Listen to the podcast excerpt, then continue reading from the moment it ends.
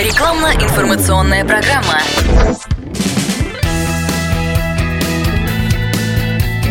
Азбука иммунитета. Подкаст подготовлен в рамках проекта «Азбука иммунитета» совместно с медиагруппой «Комсомольская правда» и партнером «Деринат» – натуральное средство для естественного укрепления иммунитета. Доброго времени суток. Почему доброго времени суток? Да потому что аудитория у нас очень-очень большая много часовых поясов, а темы сегодня, которые с вами будем обсуждать, очень-очень актуальны для всех наших регионов. Это здоровье детей, это иммунитет наших детишек, как его поддержать, как не нарушить иммунитет, как с рождения сделать так, чтобы ребенок был здоровым. И я, Евгений Юрьевич Тимаков, главный врач медицинского центра лидер медицины, врач-инфекционист, педиатр. Стаж работы меня уже 20 лет, даже более. И, соответственно, буду вам рассказывать о том, как поддержать наш иммунитет, не понаслышке, а из практики и из научных работ, что самое главное, то есть есть подтверждение всем словам, которые сейчас я вам буду озвучивать в рамках все-таки не такого большого количества времени буду вам говорить тезисно и начиная потихонечку с возрастов, с различных. Почему с различных? Да потому что детишки-то у нас с вами разных возрастов всех. Кто-то только планирует беременность, у кого-то только родился малыш, кто-то уже имеет взрослого ребенка, который уже прошел все эти стадии становления иммунитета, о которых мы сейчас с вами будем говорить. Так вот, иммунитет у детей это самая важная составляющая дальнейшего качества жизни ребенка. Потому что э, в зависимости от того, как часто болеет ребенок, как заложен иммунитет с, с рождения, будет закладываться его и гормональный статус, и репродуктивная функция, и то, как ребенок будет э, общаться со своими сверстниками, психосоматика так называемая, и отношения с своими сверстниками, коллегами в будущем, о том, как ребенок сможет устроиться на работу – когда станет взрослым, и то, как он будет толерантен к различным аллергенам. Не только инфекционный процесс нас с вами интересует, а то, какие могут быть сбои из-за того, что у нас с вами неправильный иммунитет или неправильно заложено здоровье с самого детства. Первичная закладка иммунитета, естественно, идет от будущей мамочки, так называемая прегравидарная подготовка перед планируемой беременностью, когда мама планирует будущего ребенка, э, она должна быть здорова. И здорова должна быть ее не только сфера репродуктивная, но здоров должен быть и кишечник, и ее слизистые, которые содержат большое количество бактерий, то есть санируются очаги инфекций хронических различных, э, нормализуется микрофлора, микробиота так называемая, и репродуктивных органов, и кишечника у мамы, обследуется папа, и мама, готовясь к зачатию малыша, э, должна быть всецельно, всесторонне обследована. Это самое-самое главное, чтобы не было этих хронических инфекций. Во время беременности сейчас новые данные научные. Раньше мы с вами слышали, что постоянно ограничивали в различных продуктах, питании э, маму для того, чтобы ребенку не поступали какие-то аллергены. Так вот, при грамотном ведении самой беременности и врач-гинеколог, э, который наблюдает маму, может подобрать индивидуальную диету с расширением рациона питания. Для чего это надо? Для того, чтобы организм будущего малыша знакомился с различными молекулами, различными белковыми составляющими э, компонентов еды, э, чтобы в будущем потом сформировать к ним невосприимчивость. Но есть большое но. Количество вот этих вот различных компонентов должно быть маленькое, небольшое, потому что при большом количестве белков, которые потенциально могут вызывать аллергию, у ребенка может быть сформироваться, наоборот, обратная реакция, аллергическое состояние. Поэтому во время беременности у мамы должна быть определенный, э, должен быть определенный охранительный режим с полноценным многосторонним, еще раз говорю, питанием, Исключить из этого питания нужно обязательно различные консерванты и стабилизаторы. То есть ешки различные, это красители, ароматизаторы и так далее, в питание входить не должны. Искусственные различные кондитерские жиры в питание входить не должны. А вот натуральные продукты мама должна кушать в разнообразии, еще раз говорю, разнообразии, особенно касается свежих овощей, фруктов, которые содержат большое количество витаминов и микроэлементов. При этом эм, репродуктивные э, органы, да, в том числе это и микробиота влагалища, должны быть в хорошем состоянии, без процессов брожения, без молочниц, потому что это самое важное для рождения дальнейшего э, нашего ребенка. Кожные покровы должны быть чистые, чтобы не размножался стафилококк. То есть нужно делать профилактику различных состояний, которые нарушают у мамы иммунитет кожных покровов, иммунитет слизистых. Этим занимается как раз врач-гинеколог, да, ну, в будущем акушер-гинеколог, который делает определенную профилактику уже во время родов. Когда рождается малыш, у нас с вами появляется несколько этапов созревания иммунной системы. Внутриутробно ребенок, у ребенка настроен таким образом иммунитет, чтобы не дать маме его, э, ну, скажем так, по-русски уничтожить. То есть ребенок э, дает э, иммунитет такого плана, чтобы мамин организм не воспринимал его, а он не воспринимал маму как чужеродный. Да? То есть он вырабатывает иммунитет не против бактерий, а пытается защититься от мамы и с ней содружественно существовать. Во время родов у нас с вами несколько есть различных способов родоразрешения.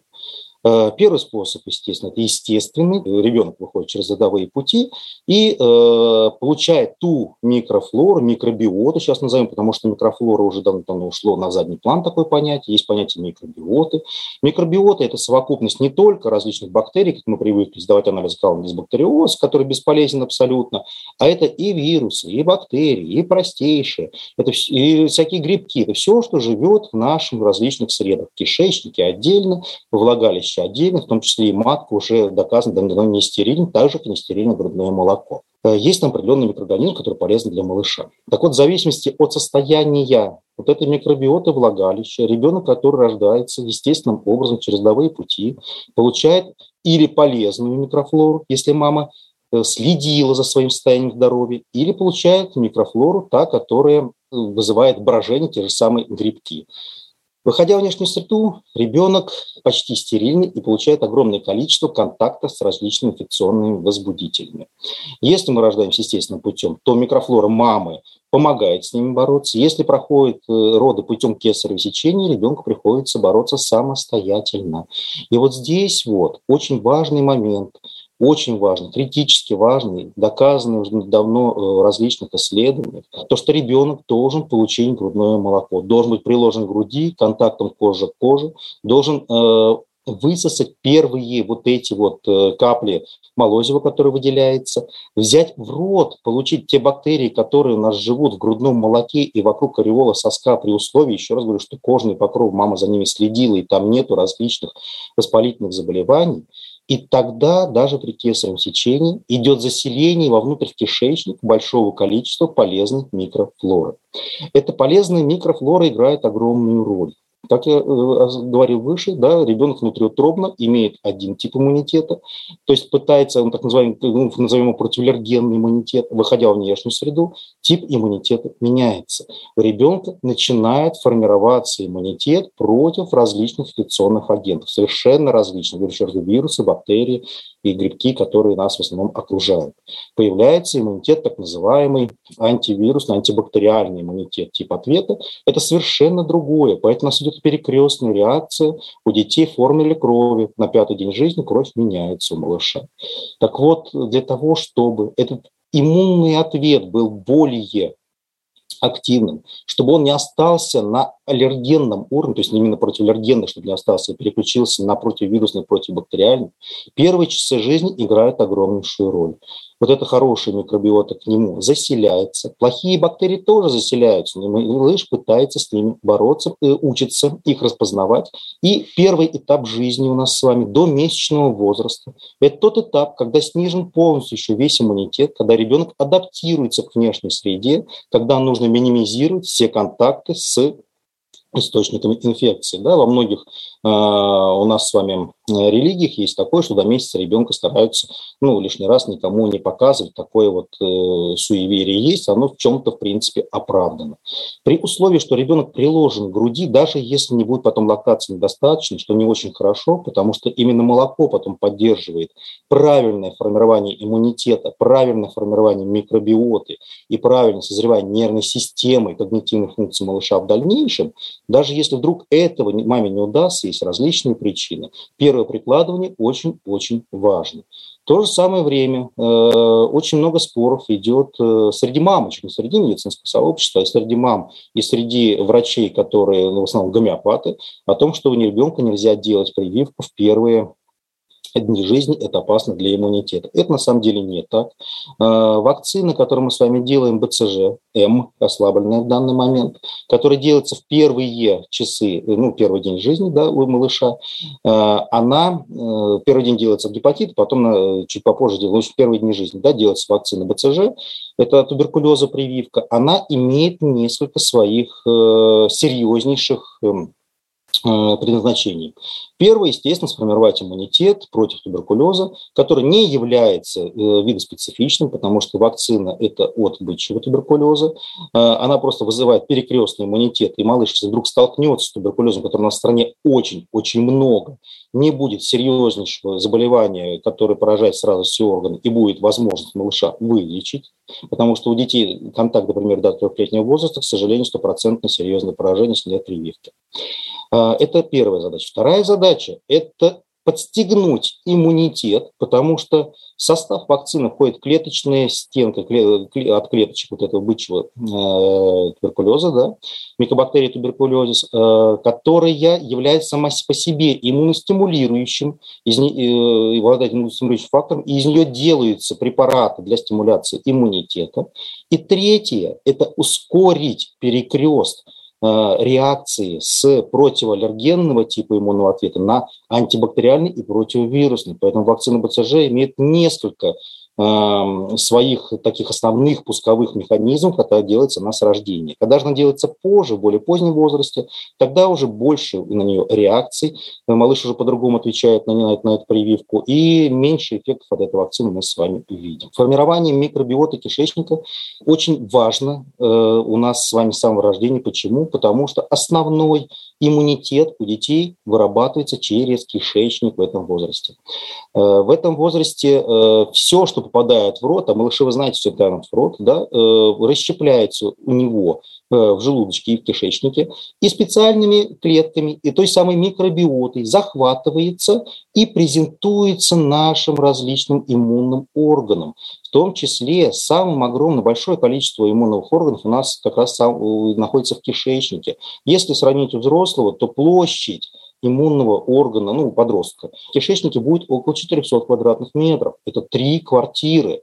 Это вот такая площадь у нас иммунитета находится в кишечнике. Там находятся специальные первые бляшки и еще дополнительные иммунные островки, которые как раз и вырабатывают тот самый иммунитет. И большинство, кстати, препаратов, которые стимулируют иммунитет, у нас направлены как раз на то, чтобы они всасывались в кишечнике и вызывали иммунитет в тех же самых легких. Поэтому первый месяц жизни очень важен. Дальше идет небольшая перестройка э, у малыша иммунного ответа. До шестимесячного возраста ребенка защищают в основном антитела мамы, которые она дала ему через плаценту или которые дает через грудное молоко. Потому что иммуноглобулины, такие тяжелые иммуноглобулины G, так называемые, сейчас мы с вами с ковидом все знаем, что есть иммуноглобулин G, это готовый иммунитет против различных инфекций. Вот теми инфекциями, которые мама переболела до этого, или от которых сделала прививку, что немаловажно. Например, мы сейчас рекомендуем настоятельно мамам, когда она планирует беременность, делать вакцинацию от коклюши, потому что иммунитет снижается, мама может заболеть этим вирусом, или старший ребенок может принести коклюшу в легкой форме, а малыш может заболеть в тяжелой форме. А прививки не всем детям успевают сделать положенную, как положено по срокам. Э, краснуха та же самая, да, к примеру, корь. То есть проверяется иммунитет мамы перед беременностью, и если этих э, антител у нее нет, иммунитета нет, то делается вакцинация. Так вот, этот иммунитет сформированный от естественного перебаливания и от того, э, когда была сделана прививка, передается ребенку полно, э, полноценно до 6-месячного возраста. Соответственно, до 6 месяцев здоровый малыш почти ничем не болеет, если только это инфекция, у которой у мамы нет иммунитета еще. После 6-месячного возраста идет следующая перестройка иммунитета. Мамин иммунитет потихонечку уходит. Если малыш на грудном скармлен, то до года, в принципе, малыш тоже ничем не болеет. Но далее идет социализация. И после голодового возраста ребенок теряет уже иммунитет, который мама дала через плаценту на большинство инфекций. Поэтому и прививку, к примеру, от кори красного гепаратита мы с вами делаем не при рождении, а делаем в год. Потому что до годика она просто-напросто не нужна, если у мамы есть иммунитет, ребенку эта вакцина не нужна. А вот после годового возраста уже приходится формировать иммунитет так называемым искусственным путем, да, потому что есть иммунитет врожденный, это потом расскажу, да, есть естественный, есть приобретенный. Соответственно, мы даем с вами прививочку для того, чтобы сформировать тот самый иммунитет. Но помимо этого организму требуется тренировка. Без тренировки организм не может формировать иммунитет. Поселения, которые находятся отдельно, изолированные, да, те же самые в Амазонке, которые находили, э, еще изолированные племена 10-15 лет назад, у нас в Сибири отдельно живущие, они не имеют иммунитета никакого к инфекциям к нашим. И обычный насморк, который для нас не опасен, к сожалению, выкашивает целые племена и э, убивал поселение, то есть болели очень-очень тяжело. Так вот, без тренировки, без э, тренировки, как качалку ходят спортсмены, без тренировки э, нашего иммунитета ребенок будет болеть постоянно. Поэтому запрещены тепличные условия. Нельзя ни в коем случае, чтобы ребенок находился в изоляции от всех других детей. Малыш имеет право болеть. Как я сейчас расскажу? Ну, вы должны понимать различные этапы становления иммунитета. То есть с года до трех лет он начинает контактировать и начинает социализировать. То есть появляются ОРВИшки. Вопрос в том, как он болеет, как часто он болеет и э, чем заканчиваются эти заболевания. Вот это уже другой вопрос. С трехлетнего до пятилетнего возраста малыша по всей статистике мировой идет э, скачок выраженной социализации и идут частые заболевания. Э, он контактирует уже в детских садах, в школах, группах развития, с детьми на площадке, и появляются еще более частые ОРВИ. Потом небольшой промежуточек, когда болезнь уже меньше. Это где-то до школьного возраста. Да? Год-два ребенок болеет меньше. При этом к шестилетнему возрасту у него созревает иммунитет, э, который полноценно уже тренирован и формирует иммунный ответ иммуноглобулинов класса М и G к различным инфекционным агентам, но еще, к сожалению, не работает иммуноглобулин А. Что это такое? Иммуноглобулин А – это тот иммуноглобулин, который вырабатывается у нас на слизистых оболочках, то есть нашей носоглотке, кишечнике, к примеру. Да, э, у женщин это репродуктивная сфера вырабатывается специфический секреторный иммуноглобулин А, который связывает э, вирусы и бактерии, которые к нам попадают, и не дает им проходить дальше. Так вот, у детей местный иммунитет в это время еще снижен. И это очень важно, что сейчас говорю, потому что буду потом рассказывать немножечко маленькие нюансы, как поднять этот иммунитет и для чего нам нужно его поднимать. Э, к 10, вот где-то 6 до 8 лет ребенок еще и побаливает. Потом опять 2-3 года у нас с вами будет э, время, когда ребенок болеет меньше, так называемые трехгодовые циклы. Э, иммунитет на многие вирусы сохраняется как раз от двух до четырех лет, Э, и повторный потом контакт с вирусными инфекциями, с вирусными агентами различными будет э, формировать повторное заболевание, но уже в более легкой форме. А вот с 10 до 14 лет опять малыш начинает болеть. И уже наш, не наш малыш, уже подросток. Это связано с гормональными перестройками в организме и как раз теми самыми упадками иммунитета, вот этими циклами э, снижения, повышения иммунитета и э, снижения количества антител, которые циркулируют у нас в крови. Вот это основные этапы, которые есть у нас в формировании иммунитета у детей. Но есть большое но. Помимо того, что закладки здоровья мы должны с вами делать с самого-самого рождения, как он говорил, и очень важна как раз та самая микробиота, и чтобы не было сбоя иммунитета в самые первые месяцы жизни, критично прямо до трехмесячного возраста, у нас с вами есть еще и такое понятие, как не, э, ну, врожденный наш неспецифический иммунитет, иммунный ответ. Он закладывается внутриутробно, и он какой есть у нас, такой и есть. Единственное, что мы с вами можем сделать, это можем его убить, уменьшить и не дать ему нормально работать, нормально активироваться. Чем же мы можем с вами убить этот самый наш иммунитет? Во-первых, э, приемом сожалению, немотивированным препаратов лекарственных, в том числе а, и жаропонижающих против, э, нестероидных противовоспалительных препаратов, в том числе, в первую очередь, антибиотиками, которыми не лечатся вирусы. Дети болеют в основном, на самом деле, вирусными инфекциями. Бактериальные инфекции присоединяются только тогда, когда неправильно лечится ребенок, или снижен или иммунитет, или вирус такой серьезный, что снижает иммунный ответ.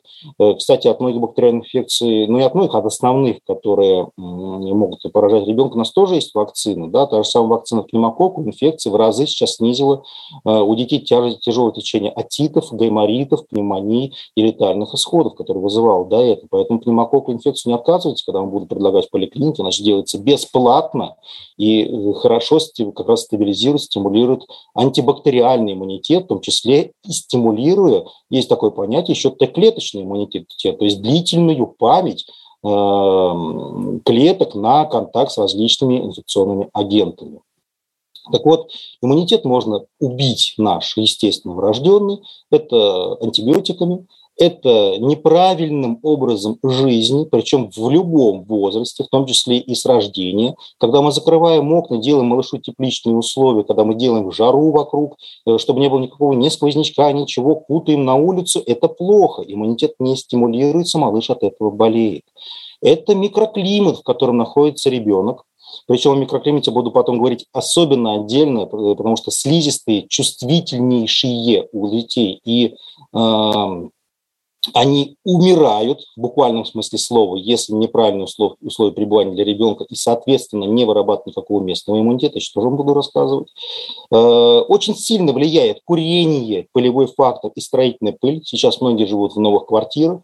Э, к сожалению, дедушки, бабушки, зачастую и родители э, не обращают внимания на то, что они курят, Э, ну, даже если не в квартире, а когда приходят, не моют руки, с волос у них табачный дым попадает в ребенка. И, кстати, научные данные показывают, что у этих детей астма в два раза чаще, чем у тех детей, которых родители не курят. Это тоже факт, к сожалению. Э, очень сильно влияет на иммунитет местный и на общее состояние ребенка сухость воздуха, вплоть до дерматитов, э, которые возникают потом длительные стойкие. Очень большой риск точно так же формирования из-за этого бронхиальной астмы.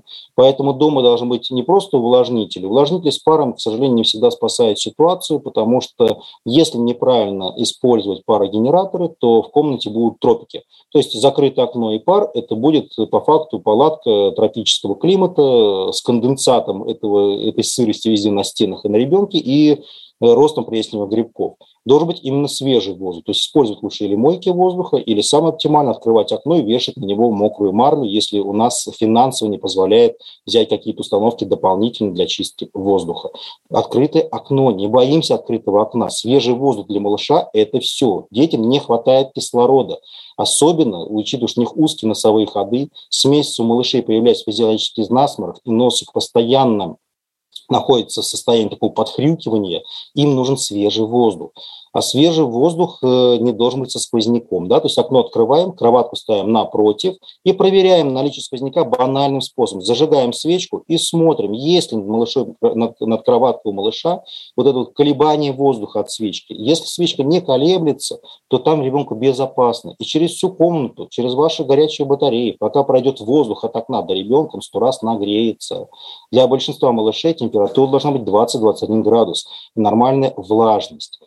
К чему я сейчас это все говорю? Да к тому, что если мы с рождения посадим слизистые, а 80% родителей именно так и делают, особенно в мегаполисах, особенно в квартирах, где сам по себе бетон или стены, из которых он сделан, кирпичи и так далее, забирают на себя э, большое количество влажности, просто впитывается на воздух сухой, да еще строительная пыль, наша слизистая умирает. На слизистой у нас с вами находится огромное количество рецепторов.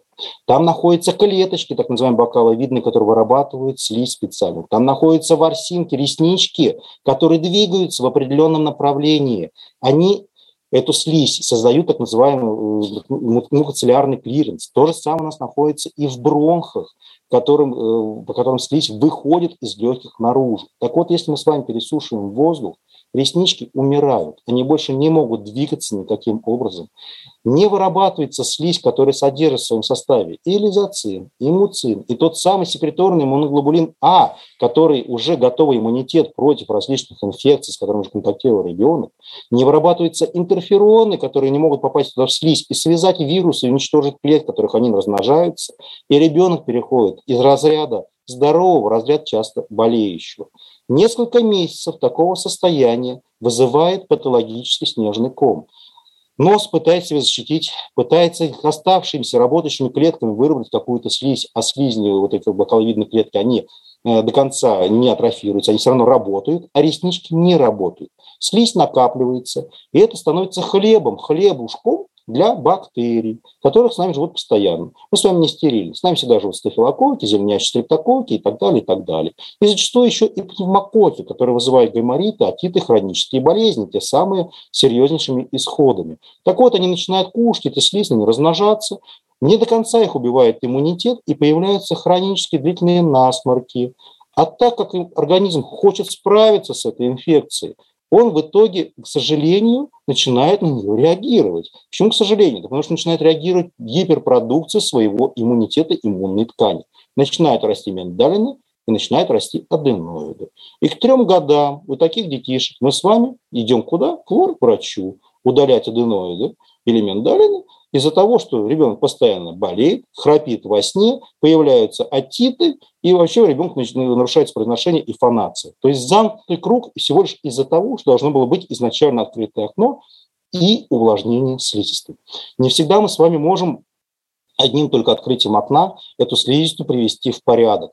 Поэтому есть различные средства, которые помогают слизистую смазывать или восстанавливать, или э, увлажнять ее. Да, это различные есть солевые растворы, которые просто увлажняют, вымывают гадость, которая там есть. Есть барьерные различные препараты, которые можно мазать или вечером, если совсем сохнет нос.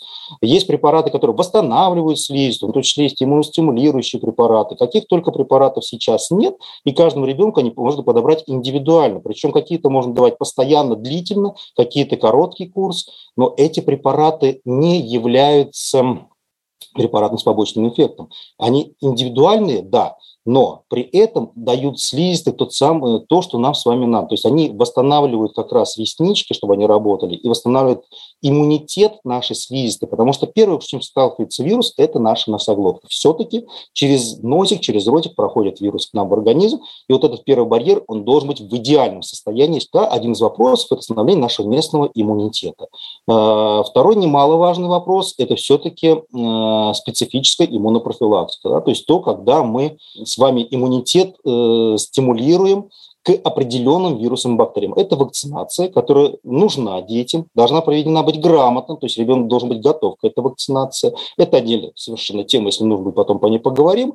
Э, должна быть проведена грамотно, и, соответственно, она должна быть в том возрасте, в котором положено для каждого ребенка, потому что все эти механизмы, они изучены досконально по проведению вот этих профилактических прививок. Прививки тоже стимулируют иммунитет.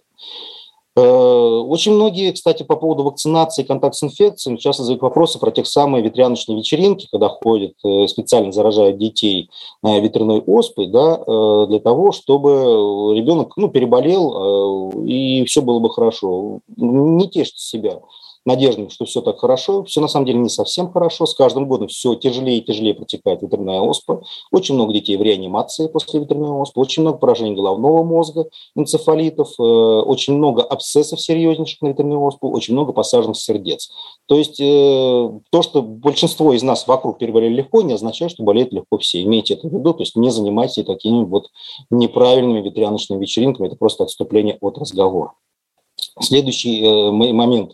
В формировании иммунитета детей – это помимо того, что нужно не содержать тепличных условий, повторяю, да, это с рождения закладывать здоровье, это содержа... микроклимат должен быть у нас с вами хороший, и наша слизь должна быть в идеальном состоянии, тогда инфекции для нас не страшны.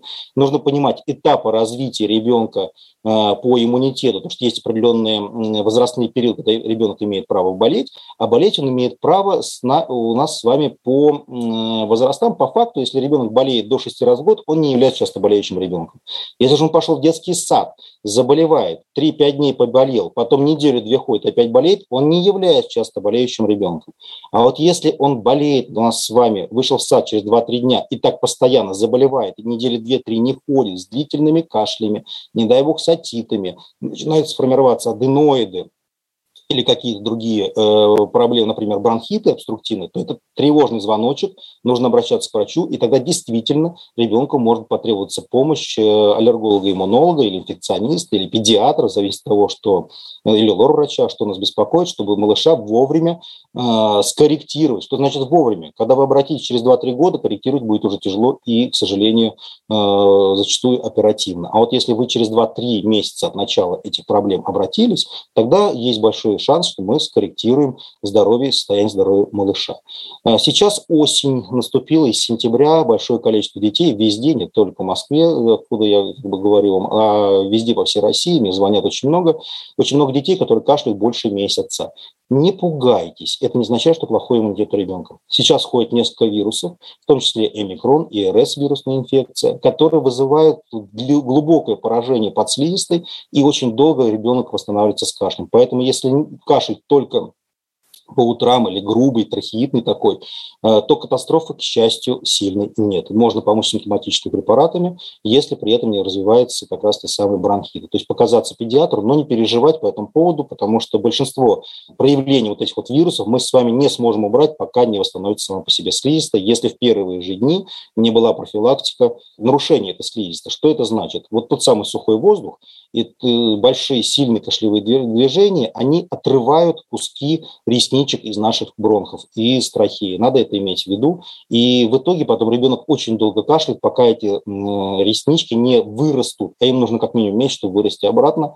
А для того, чтобы вывести слизь оттуда, если до этого реснички сами гнали эту слизь, то ребенку приходится кашлять, чтобы ее откашлять. Поэтому кашлевой рефлекс здесь в данный момент является защитным. Поэтому тоже это имейте в виду. Хотя есть много инфекций, которые являются хроническими, например, микоплазменной хламидии, которые требуют лечения. Э, обязательно обращаем внимание с вами на э, режим сна, э, потому что неправильно сформированный режим сна не формирует правильный иммунитет. Цикл мелатонин, катехоламина и серотонин они никаким образом, эм, нарушение этого цикла не влияет лучшим образом на иммунитет. То есть ребенок должен ночью отдыхать, чтобы мелатонин восстанавливал, э, вводил ребенка в, тяжелую, в глубокую фазу сна, и чтобы в это время восстанавливался иммунные ответы нашего организма. Обязательно должно быть полноценное питание, сбалансированно, разнообразно, как и до этого говорил, как и для беременных, то есть разнообразное, но без консервантов, стабилизаторов, без всяких там кол, чипсов и так далее. Обязательно, чтобы было э, калорийное питание утром, чтобы горячее было в обед, чтобы были э, кисломолочные продукты или продукты естественного брожения для формирования микробиоты, это должно быть обязательно. Это касается в первую очередь школьников, которые испытывают огромные нагрузки. Э, дополнительная витаминотерапия без назначения врача не рекомендуема, но препараты витамин D, омега, препараты омеги, да, это, это полинасыщенные жирные кислоты, Э, можно принимать периодически. Витамин D постоянно, омега раз, два, три месяца. Это хорошо тоже стабилизирует иммунитет, особенно осенью. Это не возбраняется без рекомендации врача, только дозы должны быть подобраны в возрастной дозировке у каждого ребенка. Витамин D имеет доказательную базу.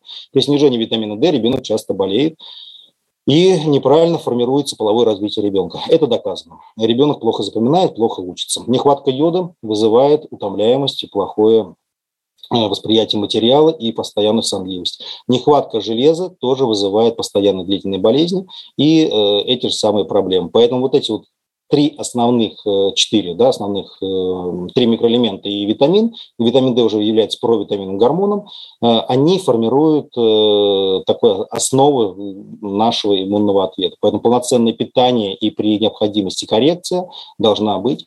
В то же время вы должны обязательно обследовать ребенка. Я понимаю, что по ОМС сейчас снижены, уменьшены сроки обследований дополнительных. Детей сейчас раз в три года идут диспансеризации. Но если такая возможность есть, на фоне того, что сейчас коронавирусная инфекция, которая убивает иммунитет по факту, которая стирает нашу иммунологическую память, которая поражает все органы и системы, я все-таки рекомендую раз в год, пожалуйста, делать детям УЗИшки максимально, э, девочкам еще и малый таз дополнительно, щитовидную железу обследовать, обязательно анализы сдавать с биохимией, обследоваться, обязательно показывать педиатру, чтобы понимать, нужна какая-то коррекция дополнительно обследования или не нужно, потому что ковид сейчас сбил все наши э, представления о скажем так, о ведении детей. Сейчас приходится более насторожно ко всему относиться. Очень много патологий мы ловим сопутствующих, которых не было раньше. Увеличилось количество, еще раз говорю, проблем и с диабетом, и с щитовидной железой, и с кишечником, где размножается коронавирус, и э, с репродуктивным вопросом стоит много. Очень сильно страдает центральная система, сердце, утомляемость, мышцы. В общем, захватывает все абсолютно органы и ткани. Поэтому обследование рекомендую. Это помимо того, что мы должны поддерживать иммунитет, мы должны еще и обследоваться. Азбука иммунитета. Здравствуйте, прочитала, что в среднем ребенок болеет 4 раза в год, по 2 раза на сезон, и это нормально. Откуда такая статистика, вообще на нее следует ли ориентироваться? На этот вопрос в принципе, отвечал выше. Не 4 раза, а до 6 раз. По каждому возрастном периоде разные количество боляк. Вот 4 раза в год для детей до, 1, до 1 года считается вариантом нормы. Это у нас в России, заметьте, у нас самые, как говорится, гуманные методы, потому что в других странах э, считается, что ребенок может болеть, и в Европе, к примеру, да, считается, что ребенок может болеть ежемесячно, а то есть 12 раз в год, это считается нечасто болеющим ребенком, если там просто насморки и небольшие температуры. Поэтому мы ориентируем сейчас, ВОЗ вот считает до 6 раз. Ребенок болеет настолько часто, что мне кажется, что он симулирует, чтобы не ходить в школу. Как понять, реально ли болеет ребенок? Понять э, это можно, ну, в принципе, самим очень просто. Дать ему то, что он любит, э, дать ему компьютер, планшет, Э, предложить погулять, съездить куда-нибудь отдохнуть. И если быстренько проходит и кашель, и, и все нормально, значит, ребенок, соответственно, симулирует, в следующий раз просто не показывать ему сейчас, в данный момент, а как-то с этим потом поработать. То есть не говорить, чтобы его поймали, чтобы в следующий раз можно было этим же воспользоваться, посмотреть, но вы зато увидите, стимулирует ребенок или не симулирует. У меня, когда сын нет температуры, я к врачу не хожу и лечу самостоятельно народными методами и БАДами для профилактики иммунитета. Мама моя за это осуждает и говорит, что всегда надо вызывать врача на дом. Кто из нас прав? Не прав ни вы, ни мама, потому что, во-первых, врача к ребенку вызывать надо, ну, не вызывать, да, если температура нет, нужно сходить, да, потому что врачи все-таки, они не могут быть и тут, и там одновременно, да, как та мама в мультике, да, ваша мама и там, и тут показывают. Все-таки из-за насморка вызывать это ну, не совсем правильно, а вот показать ребенка с длительным насморком, если длительный насморк протекает, особенно если насморк приобретает характер гнойных соплей, или вы видите, что раздражение идет под носом, или чихает ребенок во время насморка, это раз разные проблемы. Одна может быть аллергическая, другая может быть бактерия сидеть, да? третья хроническая инфекция и синусита. Вы сами это не определите. Что касается БАДов и народных методов, то забыть о них однозначно, и даже медицинские препараты, которые мы с вами имеем сейчас в аптеках, э, залицензированы как лекарства, не все имеют доказательную базу. Что касается БАДов, мы вообще не знаем, чем это закончится для детей, потому что мы не знаем отсроченных действий этих самых БАДов. Если уж применять, то применять то, что имеет доказательную базу. Вот. Э, в то же время нельзя пользоваться никаким образом народными методами лечения, типа горчишников. Это приводит зачастую к ухудшению состояния и к пневмониям, если не сказать больше. Есть э, сейчас определенные протоколы, есть стандарты, есть э, индивидуальный подход к каждому пациенту, то есть пациент-ориентированность такой тоже есть, но не БАДы никаким образом. Есть часть биологических добавок, которые э, имеют обоснование в приеме, да, но большинство из них не прошли никакой сертификации. Добрый вечер, спасибо за лекцию. Сезон простуд очень так, очень актуально. Это, пожалуйста, вопрос, действительно ли миндальный играет важную роль в иммунитете ребенка. Миндальный и кольцо пирогова, так называемое, играет основную роль в иммунитете как раз ребенка, потому что аденоиды, миндальный и задние фолликулы, которые есть у нас с вами в носоглотке, они как раз ловят инфекцию на подлете. Но при хроническом контакте, при постоянном контакте с инфекцией, они начинают давать гипериммунный ответ и расти, то есть появляется плюс ткань. Э, поэтому сейчас есть технологии лечения такие, что э, могут, если удаляют вдруг аденоиды, да, то могут удалять аденоиды полностью, а миндальные только частично. То есть чистить но оставлять маленькие шарики, чтобы оставался иммунитет. Это очень важное иммунное звено, э, звено иммунного ответа. Если его не будет, мы его убираем только тогда, когда есть к этому показания то ребенок может просто болеть э, более глубоко. Так инфекция поймана на месте здесь, на соглотке, а так может пойти дальше. Здравствуйте, Евгений. Меня мама в детстве всегда старалась лечить народным методом, без таблеток. Сегодня столько лекарств, что имеет ли смысл вообще прибегать народным методам? Ну, на этот вопрос я ответил выше.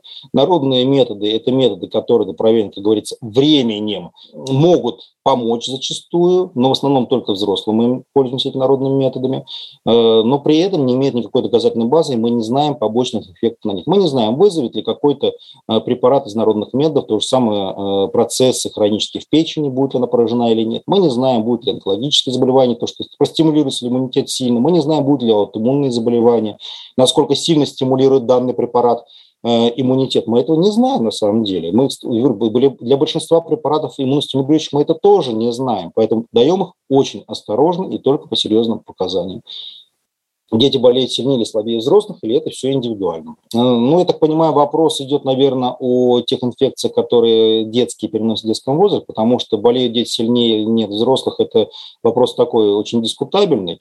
Дети э, чем-то болеют сильнее, чем-то болеют слабее, чем-то взрослые болеют сильнее. Да, мы видим с вами, что ковидом дети болеют легче, болели. Сейчас ковидом дети тоже болеют так, длительно и противненько, а взрослые болеют тяжелее, Э, ну, это к примеру, да, но при этом ветряной оспой дети, если мама болела ветряной оспой и у нее оставался иммунитет на придалого ребенка, до 4 лет ветряной оспой дети болеют легче, чем взрослые. Взрослые после 14-летнего возраста болеют очень тяжело ветряной оспой, зачастую это реанимация. В большинстве случаев тяжелое течение с 10 днями тяжелой высокой температуры. Кори взрослые болеют, это Вообще 50 на 50 реанимация. От кори, кстати, нет ни одного лекарства. Оно не изобретено до сих пор, кроме прививки. От кори вообще лекарств нет. А кори, кстати, бушует. В Европе бушует и в Москве. Сейчас просто при ковиде она немножко снизилась. А до ковида, буквально вот э, осенью в 2019 году до ковида на кори ездили мы очень много. Было выездов. И очень тяжелое течение было заболевание кори. Поэтому взрослые, да, болеют тяжелее, дети легче. Но у детей кори вызывает э, энцефалиты, панэнцефалиты, да, склерозирующие. У детей кори вызывает Э, поражение глаз, у детей кори вызывает поражение сердца, и потому что, что значит легче и тяжелее? Ну да, корь протечет легче, но осложнения при этом могут быть на всю жизнь. Поэтому здесь вопрос в том, что если есть вакциноуправляемая инфекция, да, я опять же бью на это, да, как инфекционист, э, их, э, если у нас есть профилактика, ее нужно делать. Э, для основных большинства инфекций профилактику серьезных мы все-таки, ну, не мы, а фармакологи и научное сообщество сделали. Для части инфекций у нас с вами есть только та самая симптоматическая терапия.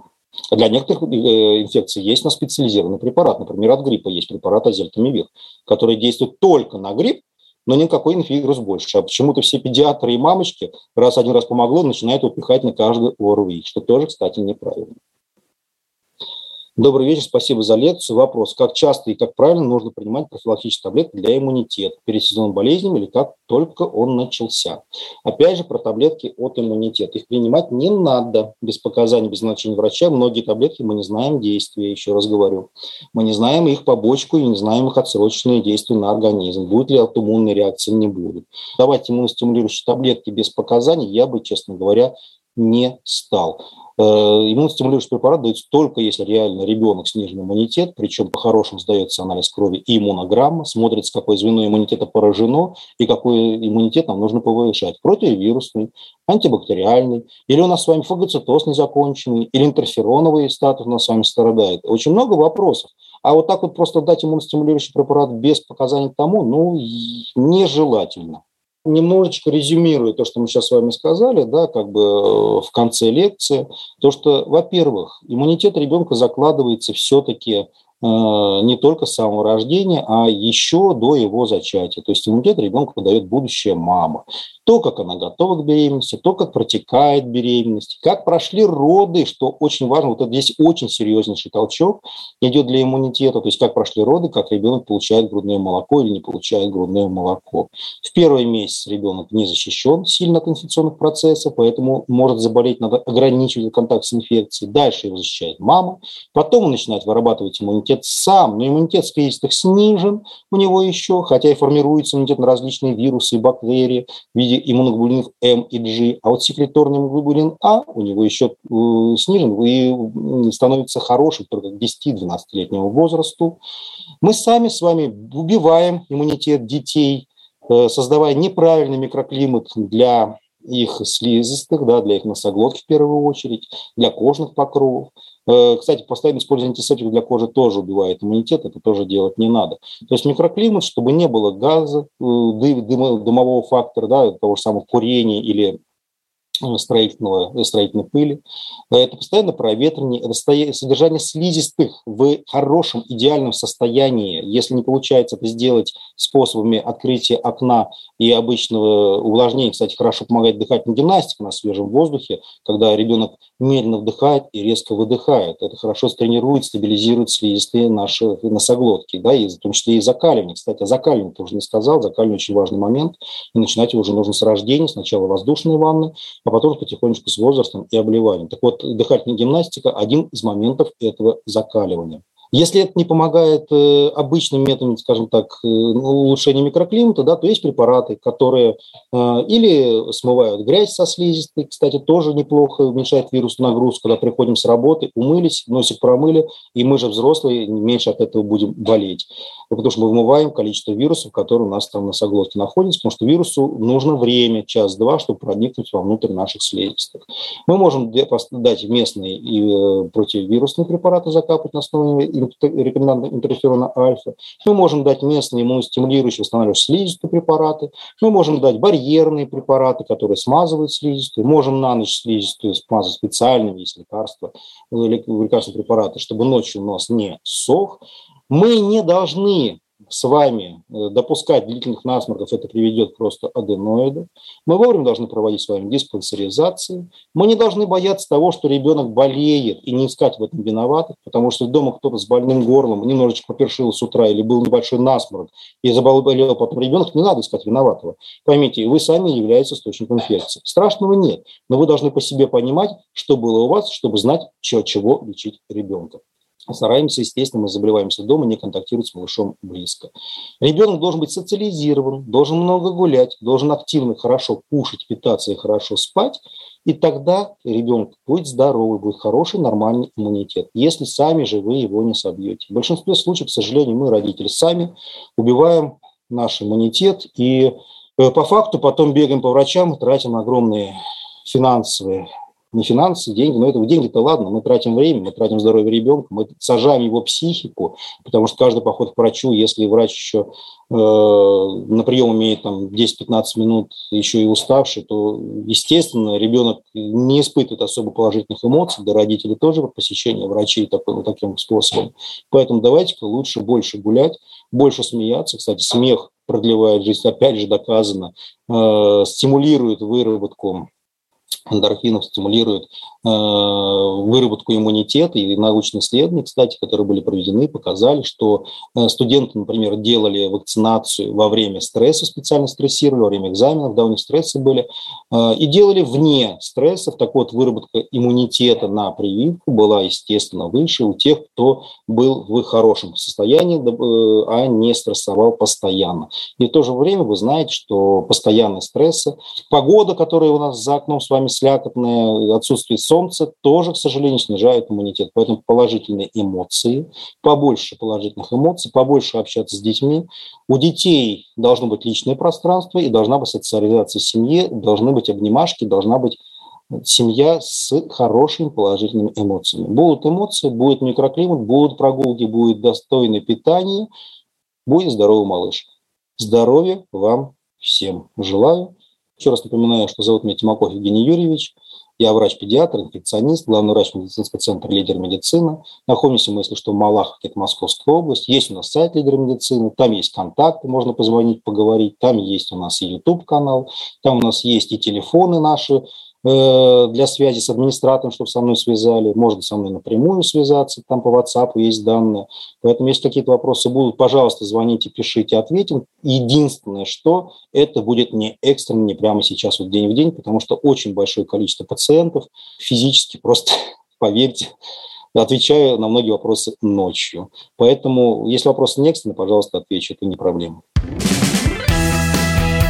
Подкаст подготовлен в рамках проекта «Азбука иммунитета» совместно с медиагруппой «Комсомольская правда» и партнером «Деринат» – натуральное средство для естественного укрепления иммунитета.